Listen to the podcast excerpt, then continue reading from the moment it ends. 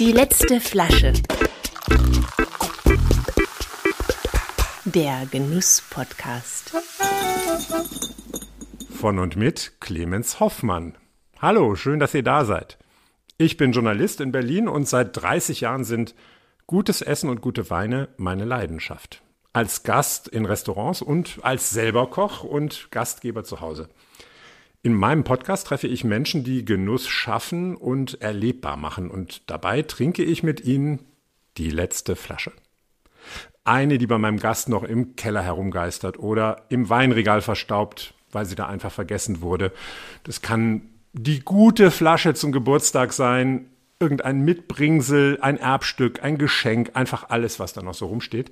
Hier in meinem Podcast bekommen diese letzten Flaschen ihren großen Auftritt und wir erzählen die Geschichten dahinter. Mein heutiger, mein erster Gast ist die erstaunliche Paula Bosch. Sie ist in Riedlingen am Südrand der Schwäbischen Alb geboren und hat schon im zarten Alter von zehn oder elf Jahren ihre ersten Süßweine probiert. Bei ihren Eltern zu Hause. 1983 wurde sie dann als erste Frau überhaupt Sommeliere in Deutschland und sie hat dieses Berufsbild mit ihrer jahrzehntelangen Arbeit im Drei-Sterne-Restaurant Tantris in München geprägt wie kaum jemand. Heute lebt sie in München und ob sie immer noch gerne Wein trinkt, werden wir sehen. Liebe Frau Bosch, herzlich willkommen. Was für eine Ehre, dass Sie da sind. Ich freue mich sehr. Ja, grüß Gott, lieber Herr Hoffmann. Was glauben Sie, wie ich mich freue? Vielen herzlichen Dank für diese Einladung zu diesem wunderbaren Podcast, der ja schon mit einem hervorragenden Titel beginnt. Ich neide ihn Ihnen geradezu. Die letzte Flasche. Ich habe mir lange Gedanken gemacht, was ich Ihnen da wohl mitbringen werde. Vielen Dank. Ja, und ich bin natürlich auch schon gespannt, was das für eine letzte Flasche ist. Wir haben sie hier vor uns stehen eingekühlt und auch schon geöffnet. Ich schenke mal ein bisschen was ein. Oh, gerne. Dankeschön. Man muss es ja auch hören, deshalb schlage ich mal hier ein. Ja, eigentlich Glas. ist das ja meine Aufgabe. Entschuldigen Sie bitte. Naja, eigentlich ist es Ihre Aufgabe, das stimmt, aber Sie sind ja heute der, die, die Gästin, der Gast. Dann äh, sage ich erstmal herzlich willkommen nochmal und zum Wohl. Herzlichen Dank, sehr zum Wohl. Ja, wir riechen erstmal rein. Was könnte das sein? Ja, ähm, ich habe jetzt das Etikett gar nicht so genau mir angeschaut vorher. Es riecht auf jeden Fall schon mal ein bisschen gereift. Ja, das riecht gereift und es hat auch nicht so diesen blumigen, duftigen Charakter, so ein bisschen dieses schwülstige, auch teilweise opulente, Parfüm-typische, was man oft hat, wenn Damen parfümiert an einem vorbeigehen und man so leicht hinterher schaut, na, Wer ist denn das? Das hat der Wein nicht. Der Wein ist spontan vergoren. Das bedeutet, er hat nicht diese Aromahefen, die ihm einen wunderbaren Duft mitgeben, sondern er ist etwas reduzierter in seiner Art, hat aber auch mehr schon, weil er aus dem Jahrgang 2015 kommt, sogenannte Sekundäraromen. Er ist befreit von den Primäraromen und hat hier dann schon auch etwas von der Reife, von seiner Entwicklung und äh, von seiner Traube natürlich auch in einer Typizität. Und weil es von der Traube sehr viele Weine davon gibt, es ist eine Trebbiano, eine nicht Rebsorte, die zu den edelsten aller zählt, also nicht die berühmteste, so wie Chardonnay und Riesling. Keine Edelrebsorte. Nein, es ist so eine etwas ländlichere, gemeine Sorte, aber dieser Wein wird es uns heute noch präsentieren und zeigen, dass es auch die berühmten Ausnahmen in Sachen Wein gibt. Man äh, hat hier, glaube ich, den ein oder anderen Winzer auch unterschätzt in der Einschätzung dieser Rebsorte. Äh, ich glaube schon, dass es eben auch in Sachen Wein, sprich bei den Rebsorten, wie bei allem Ausnahmen gibt. Wir sind im Weingut keinem geringeren als bei Valentini. Das ist sozusagen der Doyen, das ist der Lichtblick, das ist überhaupt die Größe. Da gibt es so viele äh, Verben, Bezeichnungen, die man ihm jetzt nun äh, an die Etikette hängen könnte. Das will ich jetzt gar nicht tun, aber wenn einer ein bisschen sich mit Wein auskennt, weiß, meilenweit für eine Flasche Valentini zu gehen, gehen zu müssen, für seinen Weißen schon von vornherein Und wer eine Flasche von seinem Montepulciano d'Abruzzo haben möchte, der kann mehr als 100 Meilen laufen, weil das ist eine Rarität schlechthin, längst sehr viel rarer als jede große Flasche aus Bordeaux, sei das im Süßweinbereich wie Chateau d'Yquem, sei es im Rotwein wie Petrus, völlig egal, das bekommen Sie problemlos am Markt. Aber Valentini Montepulciano d'Abruzzo wird zur Lebensaufgabe. Und Trebbiano d'Abruzzo, wie ist denn diese Flasche 2015er in Ihren Keller gekommen? Oh, das ist eine Geschichte, die hat's wirklich in sich. Das Problem ist schon ziemlich alt äh, mit Trebbiano d'Abruzzo von Valentini und zwar deswegen, weil ich bei einem Besuch in der Region äh, einen wirklich netten, einen großartigen Winzer besucht habe, der sein Weingut aufgebaut hat. Das war Monsieur Masciarelli. Leider ist er in 2006 verstorben, aber seine Gattin hat dieses Weingut trotz alledem weiterhin gehegt und gepflegt, aufgebaut, ein ganz tolles Hotel, auch letztendlich in den alten Gemäuern in der Burg, dort, wo er angefangen hatte, vollendet, ist ein wirkliches Kleinod. Aber der Monsieur Masciarelli hat mir Haus und Hof und das Land gezeigt, die Region, die weiten Felder. Sie konnten blicken, so weit das Auge reicht, Weizenfelder. Ich hatte fast das Gefühl, ich bin im großen, weiten Afrika. Nein, ich war in den Abruzzen, in den Tälern, wo eben, äh, wie gesagt, die äh, Weizenfelder waren und weit, weit hinten, ein bisschen hoch auf die Hügel, es gibt dort sehr viele Berge, gab es eben auch Reben. Und er hat mir sein ganzes äh, Weingut mit seinen Weinfeldern gezeigt und irgendwann waren wir dann beim Essen und beim Trinken und man hat natürlich darüber gesprochen, was auch so die anliegenden Herzenswünsche sind. Und irgendwann beim Abendessen äußerte ich den Wunsch, meine Güte, es gibt hier ein Weingut, von dem ich jetzt schon so oft was gelesen habe. Kleine Texte, aber der Inhalt dieser Texte war so interessant. Valentini. Kennst du das? Er rollte die Augen und schaute auf die Seite. Ich dachte, oje, da habe ich in ein Wespennest gestochen. Dann fragt er mich, aber du willst den nicht wirklich besuchen? Ja, seit eigentlich wäre es mein Herzenswunsch. Ja. Er hat es tatsächlich geschafft, mir einen Termin dort äh, zu machen, den ich irgendwie, ja, Stunden später dann, als ich dort gewesen bin, wahrhaftig bereut habe. Einerseits hätte ich das nicht erlebt, wären wir heute nicht mit dieser Flasche zusammen und ich könnte Ihnen diese Geschichte nicht erzählen. Aber äh, vielleicht können Sie noch mal erklären, warum dieser Wein so gesucht ist. Warum ist der so schwierig zu kriegen? Warum ist es so eine so ein, ein Leuchtturm in, in diesem Rebenmeer aus Trebbiano? Es geht nur um den Winzer. Es geht nur um den Fanatismus wir würden jetzt sagen, Qualitätsmaßstäbe dieses Valentinis, der Familie, die eins der ältesten Weingüter seit man Wein produziert, nämlich 1650, glaube ich, ist nachgewiesen, dass die Valentinis dort schon Weinbau betrieben haben. Also eine lang, lang, lange Traditionsfamilie, die in Sachen Wein äh, scheinbar auch immer ganz besonders großen Wert auf Qualität gelegt haben. Wie ich gesehen habe, eine auch sehr gebildete Familie. Mhm. In vier Wänden war eine Wand zum reinen Rausgehen in dieses Wohnzimmer oder in die Küche, wie immer. Aber ansonsten waren die anderen drei Wände bis zur Decke gefüllt mit Bücherregalen, äh, alles vollgestopft und was hat das ergeben? Wir saßen in einer gemütlichen Sitzgruppe vor einem niedrigen Tisch. Stundenlang wurde es so langsam unangenehm, dass man da so ein bisschen nach hinten gelehnt, nach vorne gebeugt gesessen hat und darauf gewartet, dass es diese Fläschchen dann jetzt doch endlich gibt, diesen historischen Tropfen, von dem ich träumte. Aber es passierte nichts. Ich saß in einem wunderschönen Wohnzimmer, hoch der ganze Raum, schon der Eingang, als links und rechts Hopfenpflanzen den Eingang, diese riesengroße Halle säumten. War alles wirklich bewundernswert. Ja.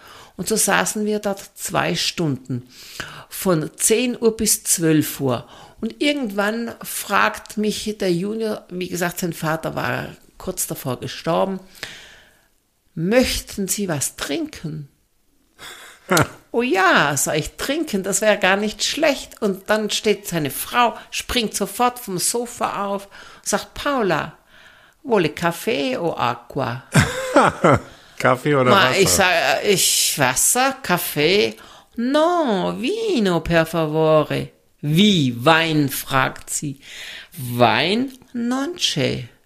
Wein ist nicht da? Hier in diesem Weingut?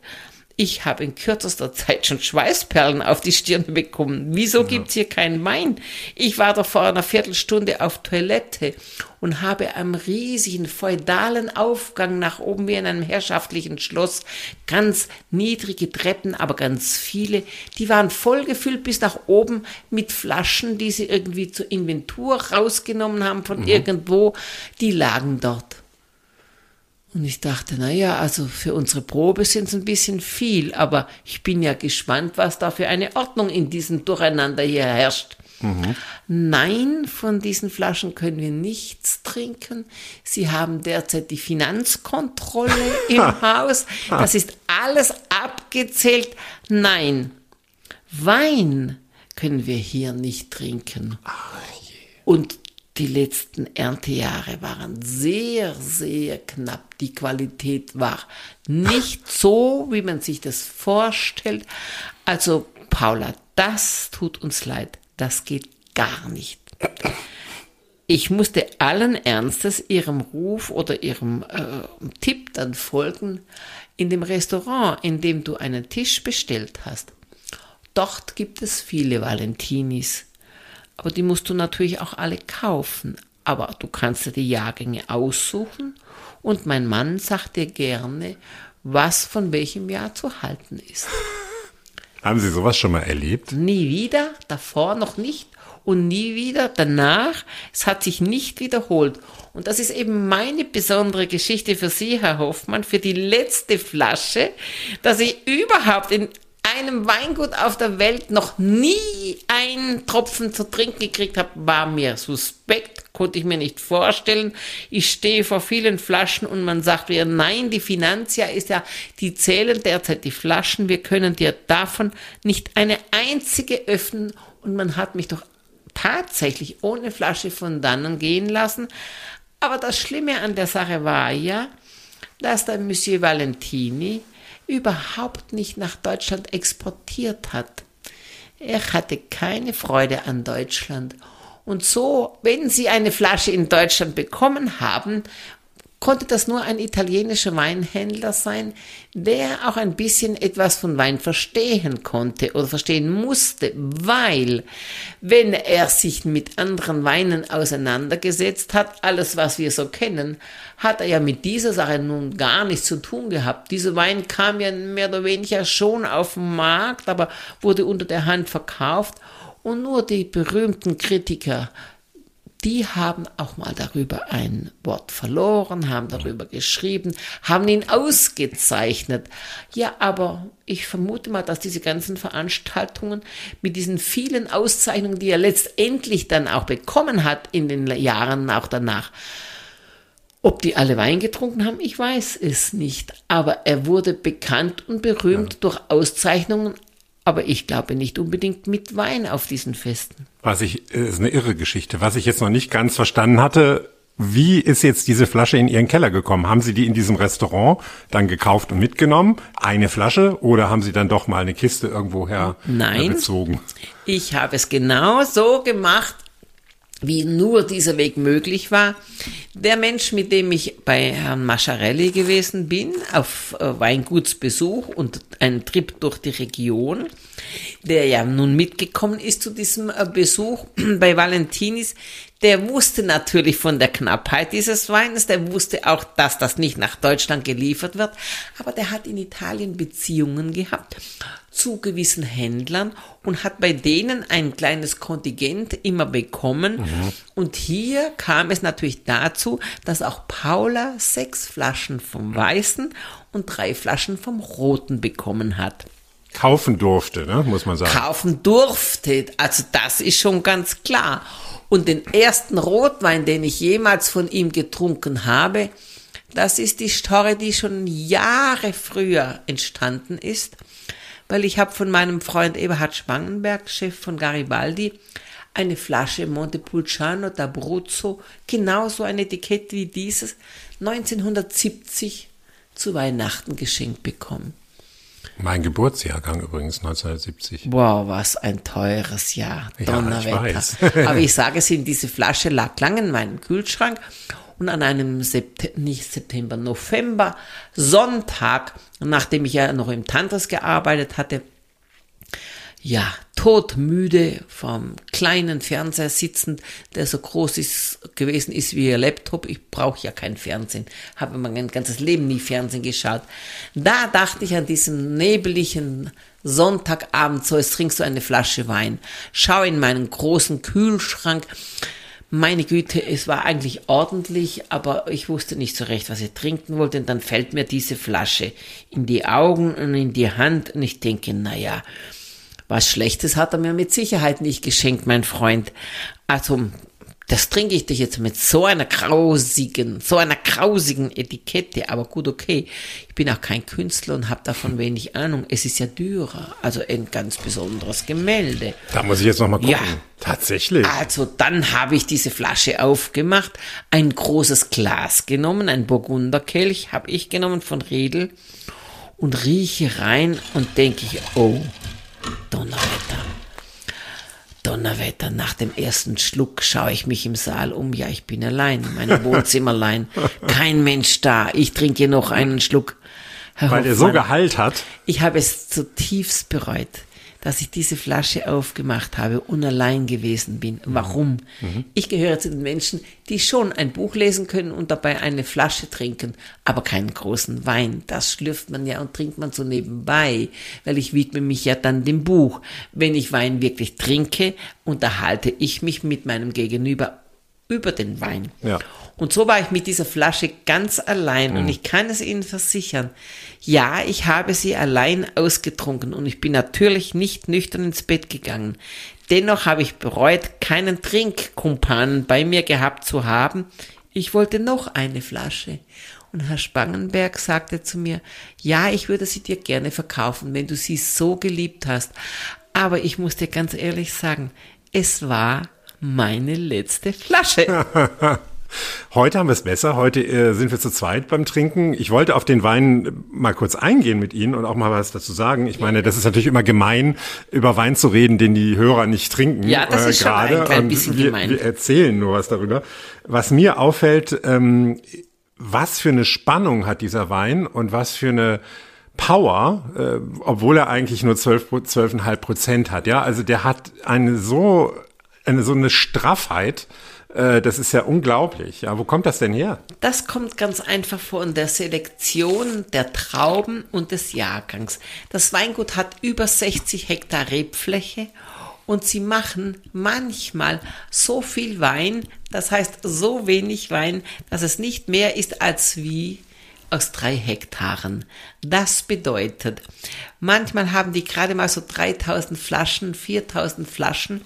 Alles andere, was sie an Trauben ernten, wird verkauft, wenn es ihnen nicht gefällt. Man hat hier eine Selektion der Selektionen der Selektion, dass man einfach denkt, ja, hat der noch alle Tassen im Schrank? Ich meine, selektieren kann man schon. Aber wenn Sie ein ganzes Filet aus einem Tier rausnehmen und nehmen dann nur das Herzstück und machen das erste Drittel und das letzte Drittel weg, dann kann man schon sagen, damit kann man ja noch was machen.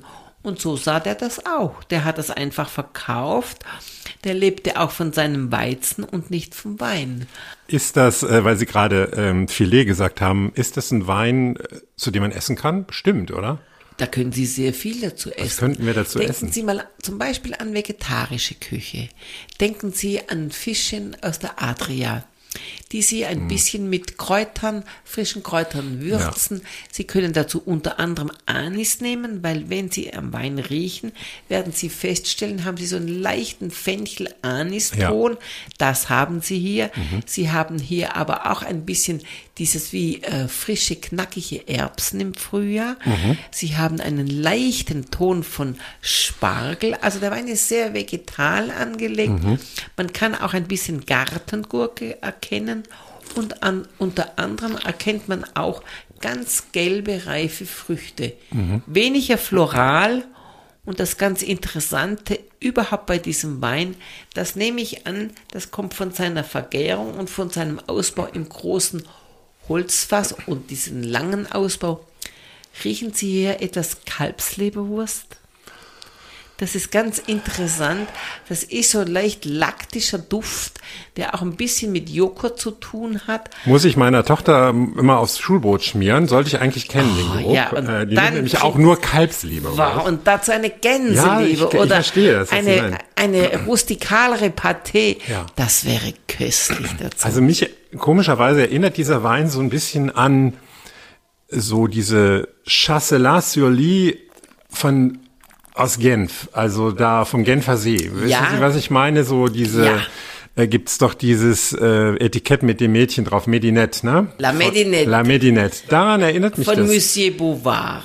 Können Sie der das- Doyen des äh, Chasselas. Ja.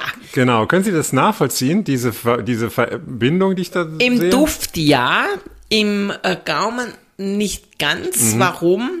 Hoffmann, wenn Sie ein bisschen genau probieren und auf Ihre Zungenränder achten, werden Sie feststellen, dass die begleitet werden von einem ganz charmanten, raffinierten Säuregerüst. Das ist so, wie wenn Sie über eine Brücke gehen. Sie sind in der Mitte und in der Brücke links und rechts sind die Geländer, wo Sie dann sozusagen sicher sind und nicht nach unten fallen können. Diese beiden Geländer stützen sozusagen den ganzen Fluss, die ganze Mitte, das Zentrum dieses Weines und machen ihn eigentlich zu einer sehr langen, leichten, aromatischen Weinbegleitung. Sie haben vollkommen recht. Ich habe ja auch als erstes gesagt Säure und Spannung. Nee, Spannung Ja. habe ich gesagt, aber ich meinte auch Säure.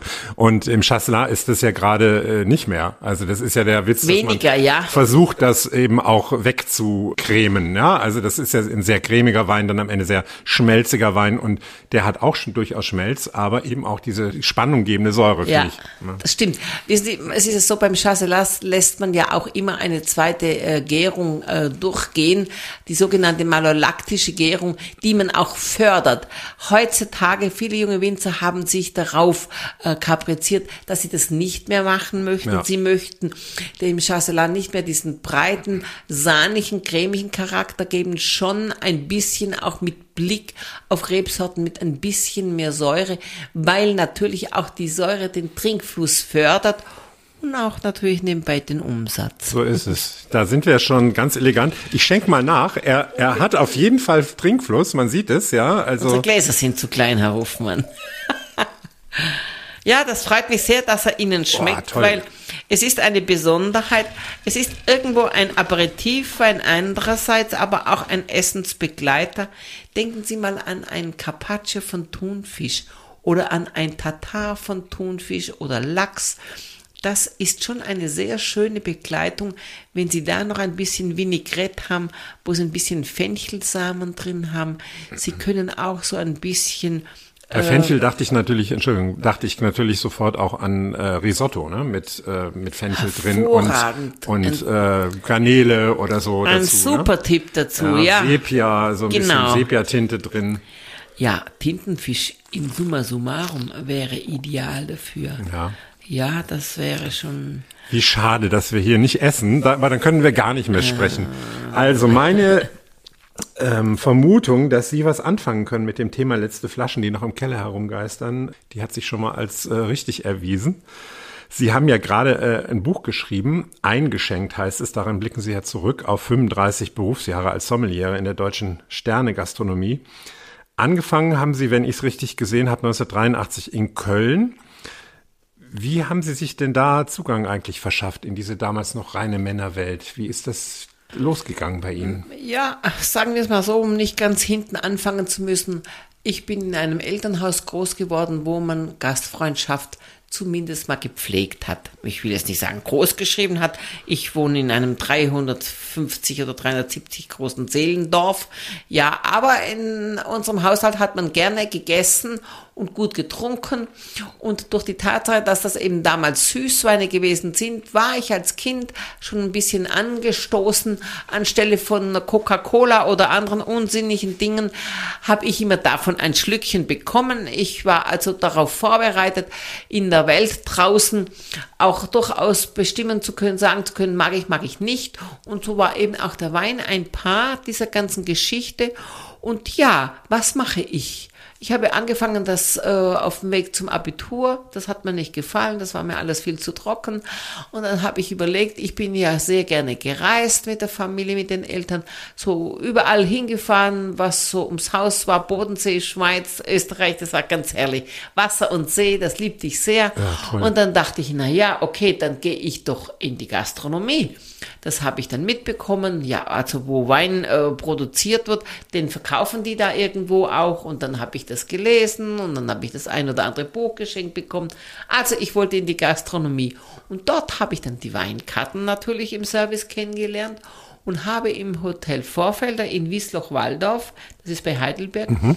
ähm, Kontakt gehabt mit Weinen wie Lafitte Rothschild, Petrus, Mouton Rothschild, die ich probierte, die waren für mich als jugendlicher Mensch sauer, untrinkbar. Das waren unmögliche Gewächse. Wir sind ja auch in den 80ern, muss man sagen. Ja, ne? Da hat Bordeaux 80ern. auch noch ein bisschen anders geschmeckt. Das schon, aber Bordeaux war eigentlich gut, nur ich konnte mit trockenem Wein ja nichts anfangen, weil ich ja nur Süßen gewohnt gewesen Von bin. Zu Hause, genau. So, und dann habe ich das erzählt und dann war natürlich meine Mutter da ein bisschen äh, schockiert und sagte, ja, aber weißt du, das Wichtige an der Sache ist, es gibt ja verschiedene Geschmacksrichtungen. Nur wir zu Hause mögen eben weiß und süß.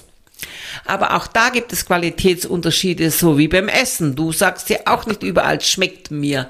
Und so ist das beim Wein. Und da musst du jetzt aufpassen, wenn du so tolle Weine hast wie die Weinkarte, was wir jetzt gesehen haben, das sind große Gewächse, Rothschild. Weißt du, wer war Rothschild? Dann bekam ich natürlich ein Buch mit der Historie der Familie Rothschild, beginnend in Frankfurt. Und so wurde das Mysterium Wein für mich plötzlich ganz interessant. Aber Sie Und, waren ja eine Frau. Ja, aber ich war ja in der Gastronomie als Frau erstmal per se in der Gruppe geliebt und geschätzt. Das war ja nicht das Problem. Ich okay. war ja sehr fleißig, war immer hilfsbereit, habe allen geholfen. Aber Nur, Weinkellnerin? Ja, das war ein Problem. Als der äh, Oberkellner dann immer die tollen Weine am Tisch serviert hatte, er hat ja immer sich einen großen Schluck eingeschenkt und genascht und ich stehe dann so nebendran und wissen Sie, mit der Hacke hat man so ein bisschen auf die Seite. Ich möchte auch mal probieren. Gab es nie was. Und irgendwann bin ich dann schon ein bisschen böse geworden und habe dann eine dumme Frage gestellt. Wissen Sie, welche Trauben in dem Wein sind? Vor den Gästen.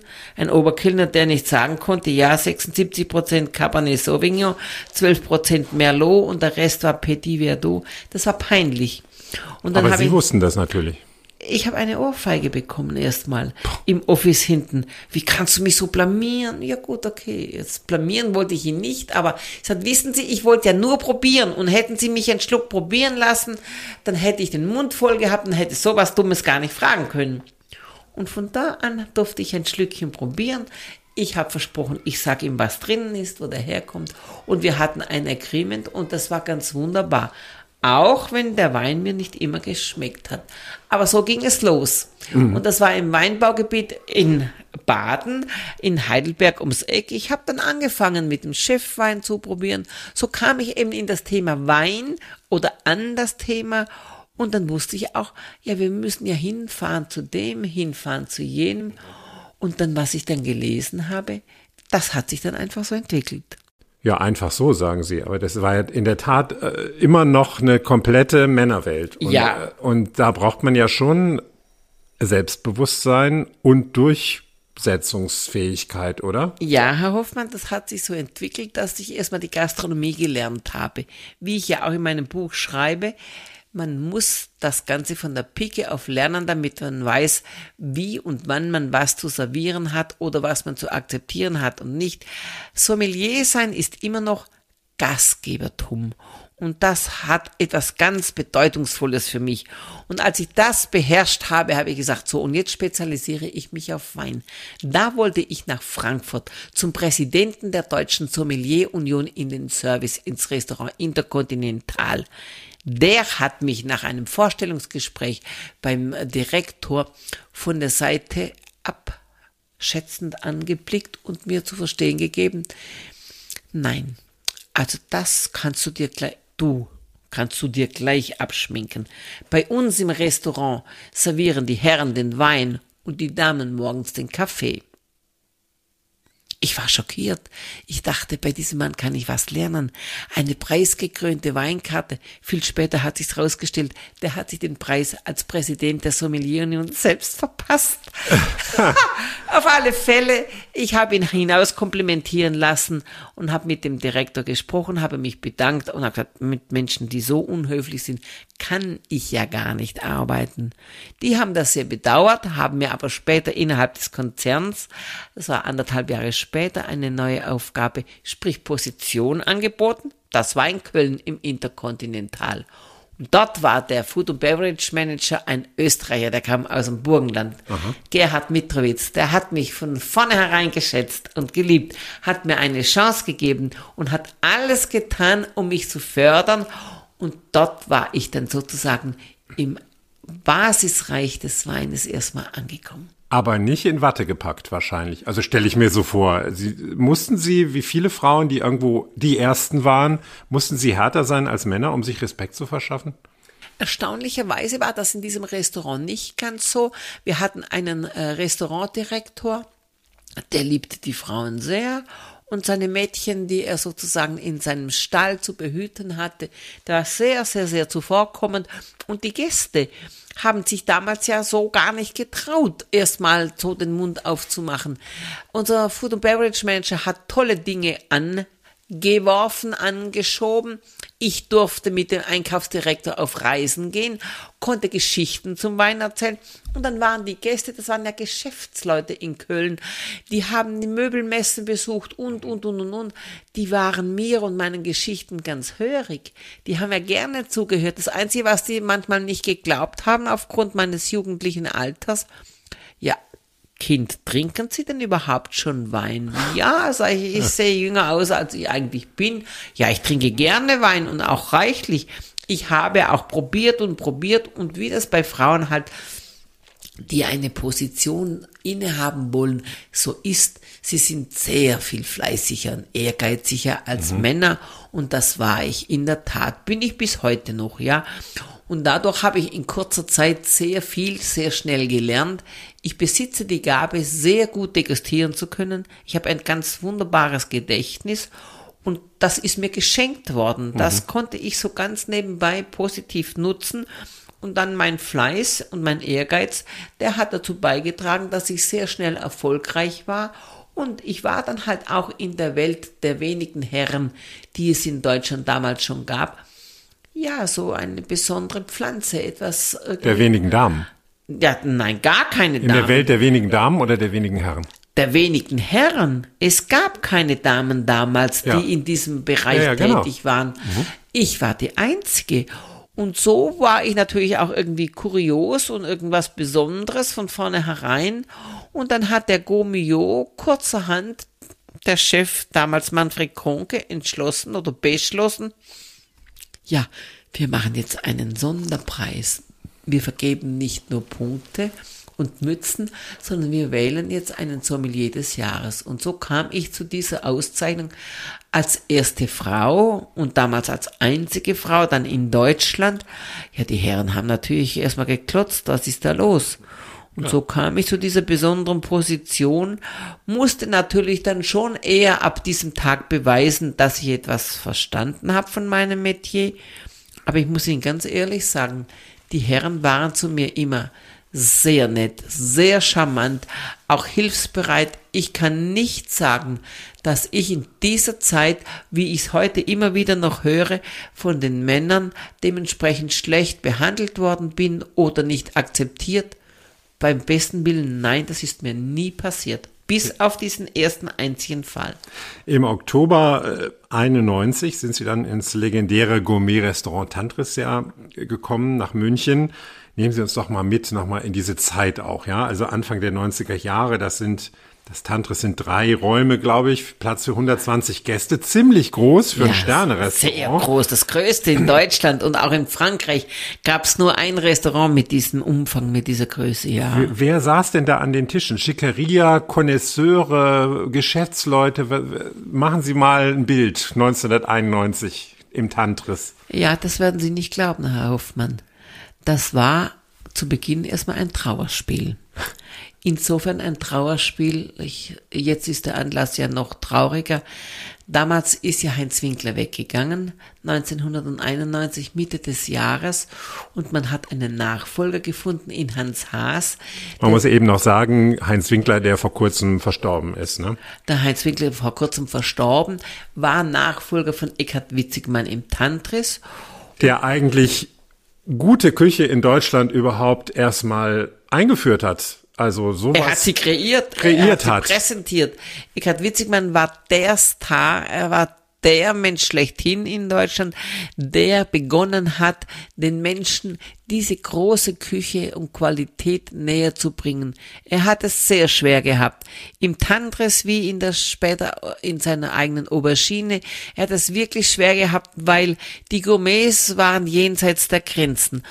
Erstens. Zweitens, die Besorgung der Ware war das andere Problem. Das nächste war die Akzeptanz der Preise. Und nur sein großzügiger Chef und leidenschaftlicher Esser wie Fritz Eichbauer hat es ihm ermöglicht, überhaupt in diesem Rahmen so zu agieren, wie es für ihn notwendig gewesen ist, um zu präsentieren, was große Küche ist. Und es haben einige natürlich schnell erkannt, aber nicht genügend. Herr Witzigmann hat da viele Jahre arbeiten müssen daran, dass man erst erkannt hat, was hier eben von Bedeutung ist. Und sein Nachfolger Heinz Winkler, der jüngste Drei-Sterne-Koch, hat diese Fahne hochgehalten im Tantris, hat dafür gesorgt, dass das Publikum diese Art von großer Küche nicht nur geschätzt hat, sondern eben auch sie regelmäßig einzunehmen, äh, in der Lage war und gewillt war. Und er hat sich jetzt selbstständig machen wollen und hat das auch getan, aber für ihn musste ein Nachfolger her. Und dieser Nachfolger, der wurde von Eckhard Witzigmann gefördert, indem er sagte, also Hans Haas wurde gefragt von Herr Eichbauer, ob er denn kommen möge, aber Hans Haas hat erst mit seinem früheren langjährigen Chef und Freund Eckhard Witzigmann gesprochen. Er hat sicherlich nicht um Erlaubnis gefragt, aber er hat halt gefragt, Eckhard, was meinst du? Und Eckhard sagte, Hans, du machst das. Und so war das dann auch. Und nun kam der Hans Haas Mitte 91 und nun was macht man? Der Hausherr hat über Jahrzehnte schon Wein eingekauft. Da wollte ich gerade noch mal einhaken. Der Hausherr hat über Jahrzehnte Wein eingekauft. Das heißt, Sie hatten im Tantris auch ein Problem mit vielen letzten Flaschen oder Kartons im Keller. Was war da los? Erzählen Sie das. Das mal. waren keine letzten Flaschen, lieber Hofmann.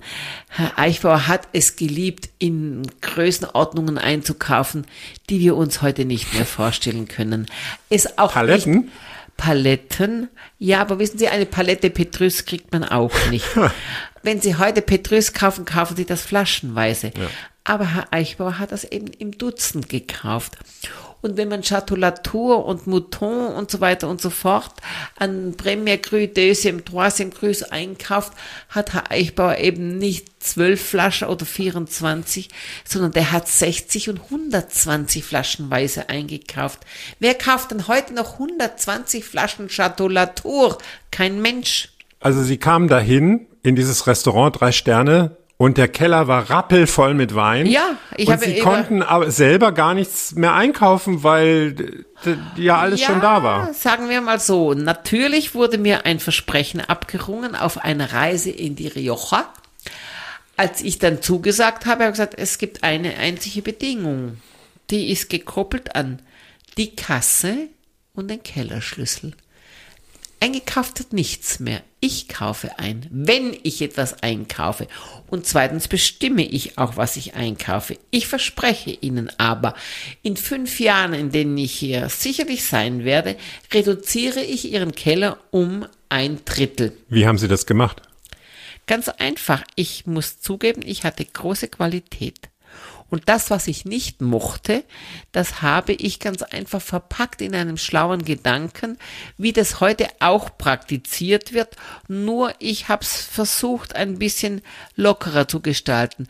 Ich habe ein Menü von Hans Haas immer bekommen und zu jedem Gang gab es einen Wein. Und ich habe eben dann auch in verschiedenen Gängen Wein, ob das der Vorspeise, Mitte, äh, Fisch oder Hauptgericht war, das war ja egal, habe ich dann einen Wein, von dem ich nicht so ganz glücklich war, der aber zum Essen gepasst hat. Den habe ich dort kombiniert und wer den mitgetrunken hat, war gut und wer ihn nicht wollte, hat man ausgetauscht. Das war überhaupt kein Muss und meine Idee war bei dieser Sache immer, jedes Glas Wein hat seinen eigenen Preis. Nein, es gibt keine Pauschale.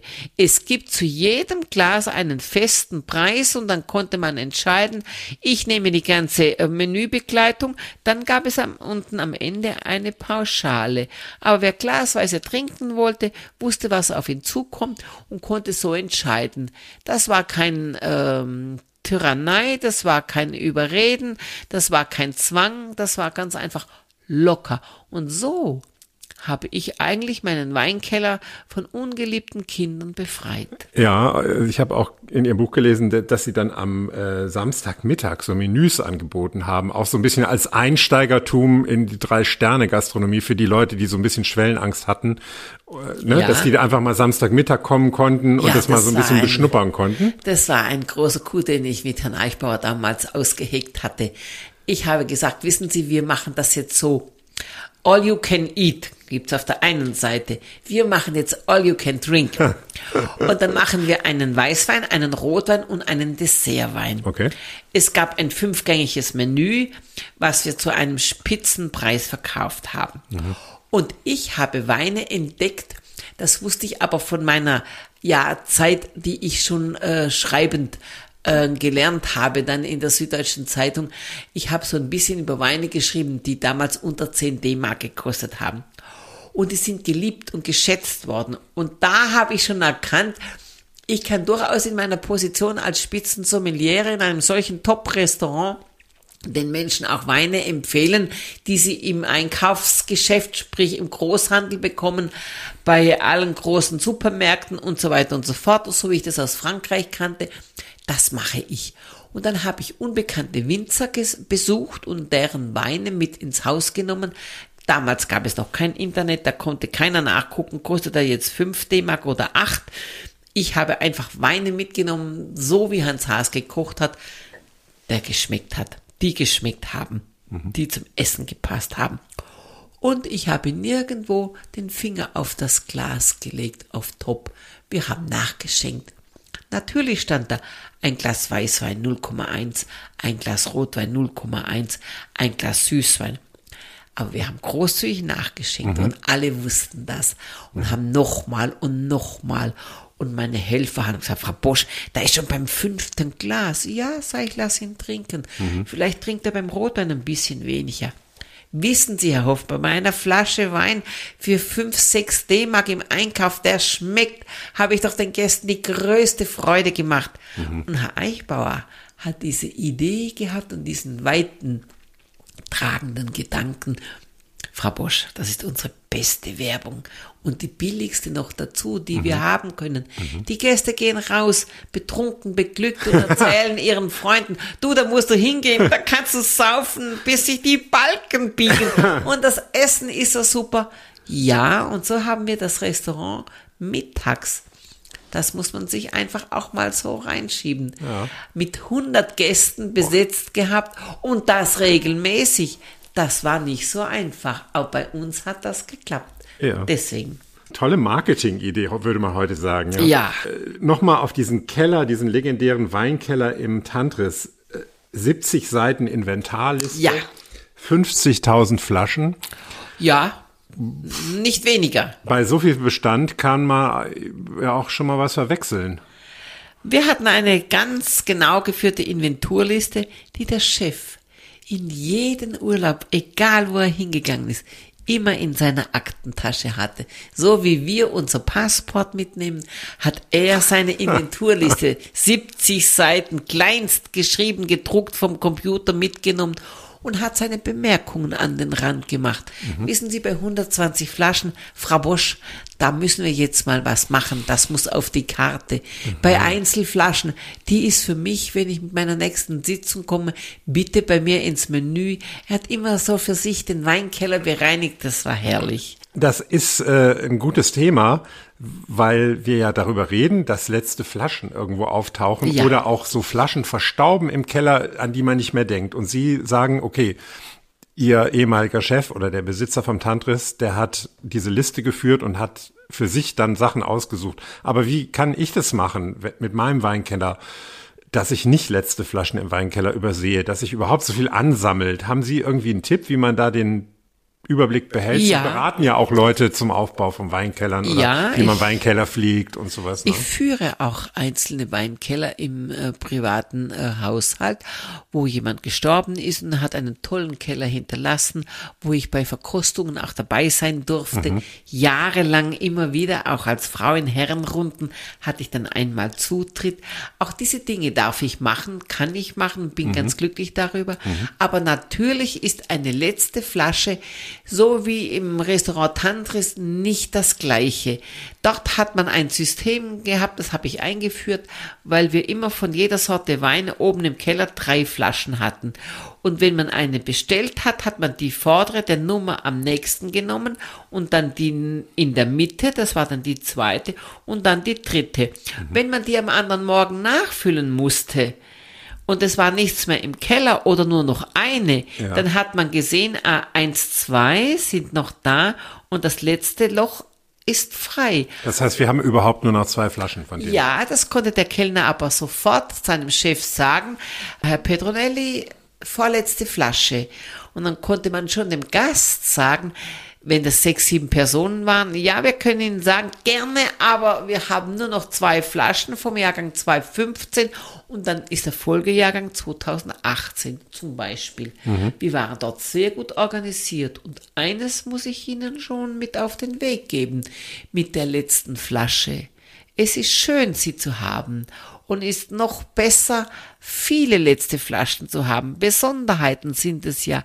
Es sind auch Persönlichkeiten, es sind Geschichten, es sind Erinnerungen.